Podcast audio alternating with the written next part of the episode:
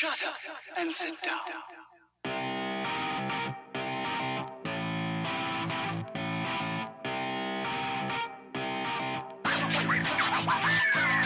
Bueno, damas y caballeros, bienvenido al episodio número 6 de Hablando en Serie. Yo soy JC, a.k.a. Kenny, y ahí tengo mi compañero Taz. WhatsApp. WhatsApp. Taz, el día de hoy se trata de Valiant Hearts. El episodio de hoy va a estar lleno de spoilers.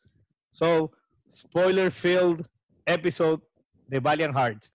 Un juego bien chévere, un juego que toca la, la Primera Guerra Mundial, Ajá. que hay muy pocos juegos que tocan la Primera Guerra Mundial, y es un juego que no es muy famoso. Todo el que lo jugó le encanta, Sí. tiene unos ratings altísimos. Sin embargo, como es un indie game y no es un AAA game, pues no es tan tan famoso, pero definitivamente es una joya. Yo me acuerdo que yo iba a jugar y que World War II y tú me dijiste, no, no, juégate Valiant Hearts primero, porque además va primero. Claro, la Primera Guerra Mundial pasó primero que la Segunda. Exacto. Entonces, Spoilers. entonces el juego Valiant Hearts es genial. A mí me encantó, lo jugué, te dije que lo jugara, tú lo jugaste, es bien corto. Es simple en cuanto a gameplay, pero es definitivamente una experiencia que vale la pena. ¿Qué opinas? Bueno, mira, ese juego me dejó increíblemente. O sea, yo, yo el juego lo había comprado hace muchos años, porque lo, lo agarré barato, a un dólar o algo así. Y nunca me, me puse a jugarlo. Yo sabía que era bueno, yo había escuchado muchos buenos reviews del juego, pero realmente nunca lo había agarrado y tú me convenciste, venga, agárralo, o sea, deja todo lo otro para nada más hacerlo, ya que son 6, 8 horas nada más que te vas a jugar.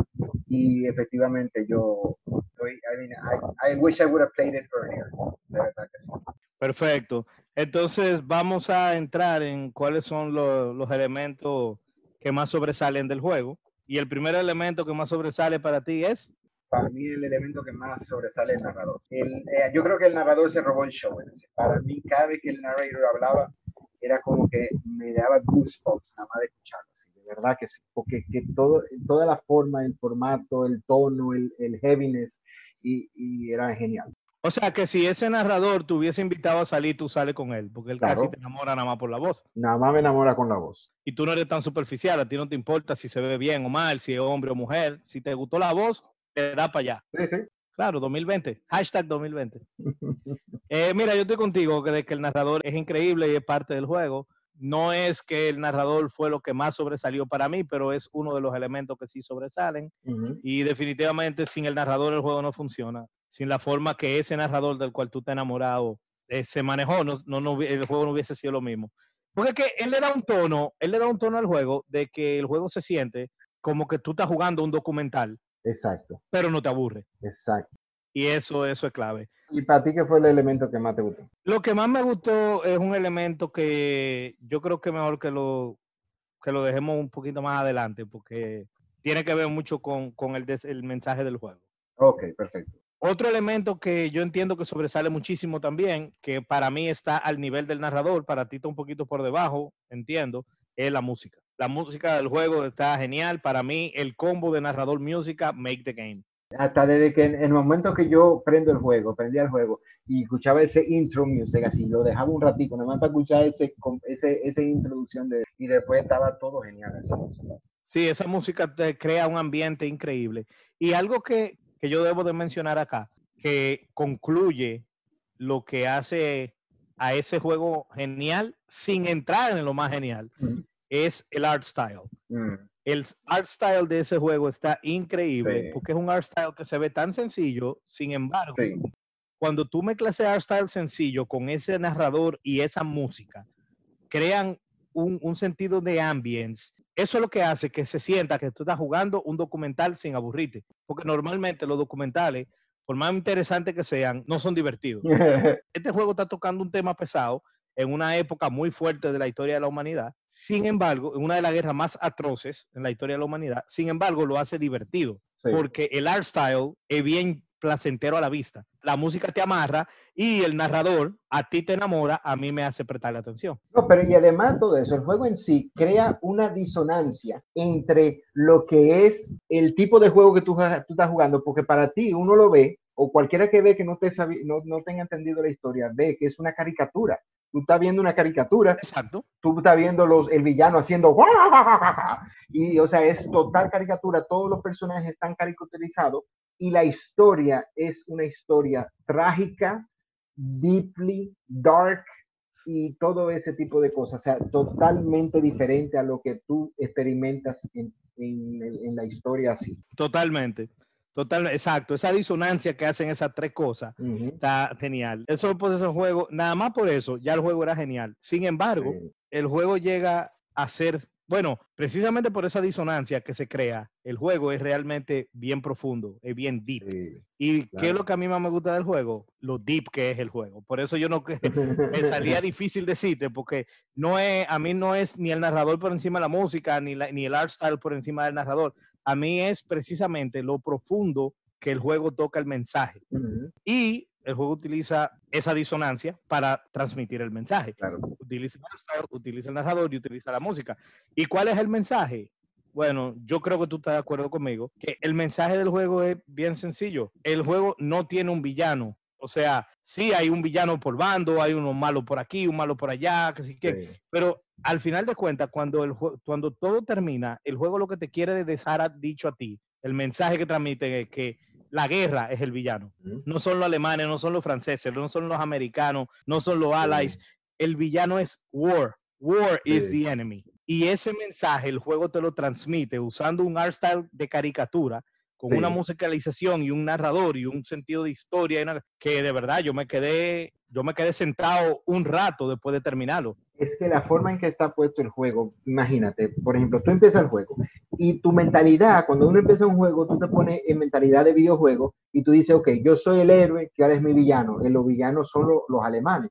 Y entonces la caricatura de los alemanes villanos que le ponen son esta gente con, con los dientes afuera, hablando grandísimo y haciendo su, su voz de, de alemán y hablando fuerte y feroz. Y entonces tú dices, miércoles, esos claramente esos son unos villanos.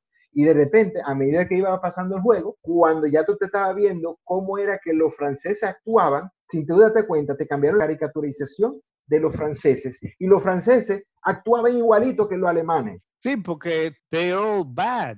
I mean, Exacto. because they are, porque war is bad. Exacto. And that's the shit. Y entonces es lo que te digo, ese mensaje está genial. Y de la forma que el juego termina, de que algunos se salvan y otros no, esa imagen, de verdad que yo me quedé sentado así un buen rato. Eso estuvo brillante. Sí, sí. Eso estuvo brillante. Y tiene un detallito con los ojos que tú me sacaste a colación, que fue muy interesante.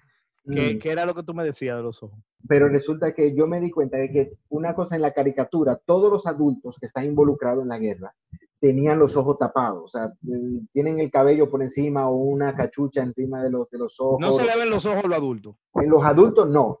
Y cuando tú ves un niño, todos los niños se le ven los ojos. Clear as day, tú ves los ojos en los niños y en los animales, pero los niños tienen todos los ojos. Curiosamente, al, a Freddy, que es el americano en el videojuego, tiene un hermano en, en cosas y le ponen una escena donde el hermano le está escribiendo que dice, hey, yo estoy muy excited de irme a pelear en la guerra, considerando que él es americano, que no tenía nada que ver los americanos en esta guerra en Europa, pero se metieron como quiera. Y entonces, este muchacho que le está escribiendo a Freddy, que tiene una, una historia trágica, y entonces los ojos del hermano son, se le ven claritos. Entonces, él es el único adulto, entre comillas, que se le ven los ojos. Ese, entonces, quiere decir que el tipo es un, no es un veterano, el tipo va nuevecito a la guerra. Y eso para mí es una, una información impresionante. Ese fue un attention to detail genial que yo inicialmente no capté en el hermano de Freddy, pero luego que tú me lo mencionaste caí en cuenta. Y yo creo que eso se le suma al deepness del juego, de que básicamente el juego lo que te está diciendo a ti, lo que se le ven los ojos en el juego, a lo que se le ven los ojos son... Los inocentes. Básicamente eso lo que demuestra es la inocencia. Exacto. Y eso estuvo genial. O sea, The Innocent People, ellos lo, dist- Ujú. o sea, ellos lo supieron distinguir como un juego donde nadie tiene, nadie habla, solamente el narrador. Sí. Y la única, el único sonido, además de los sonidos de las explosiones y de las armas y las cosas, son los villanos haciendo ja, ja, ja, y ese tipo de cosas. Pero they don't talk. Entonces es un juego Ujú. donde todo te lo tienen que mostrar visualmente. Claro. Entonces la forma visual de yo decirte a ti, fulano es inocente y fulano no, es through the eyes. And I think that's an amazing detail, Exacto. definitivamente. Yeah. Wow, genial. ¿Alguna conclusión del juego? Yo por mi parte, ese juego, todo lo que son gamers, se los recomiendo. Like, Sí. all my friends should play it. They should all definitely play it and they will all enjoy it. Ese juego yo se los recomiendo a todos los gamers que yo conozco. Y está barato. Y son de entre 6 y 8 horas nada más. O sea, De 6 a 8 horas, es barato, es corto, es genial, Sí. es profundo y te va a dar un golpe. si a ti te gusta la historia de, de- de la Primera Guerra Mundial, la Segunda Guerra Mundial, tienen una librería entera de información de la Primera Guerra Mundial que es interesantísima. Yo casi no leo nada en los videojuegos y eso me lo leí todito. Exacto. O sea que, señores, la conclusión de nosotros es que si usted quiere informarse de la Primera Guerra Mundial, juegue Valiant Hearts y deje de estar leyendo enciclopedia. Sí, claro. Entonces, para mencionar la, la frase más impre- impresionante en el juego, para mí, War is insatiable, que lo dice nada más. Y tu estómago también, porque tú comes mucho. No, eso sí, claro. Bueno, señores, pues con esto concluimos el último episodio de Hablando en Serie. Hasta la próxima. Taz, te cuida. Bye.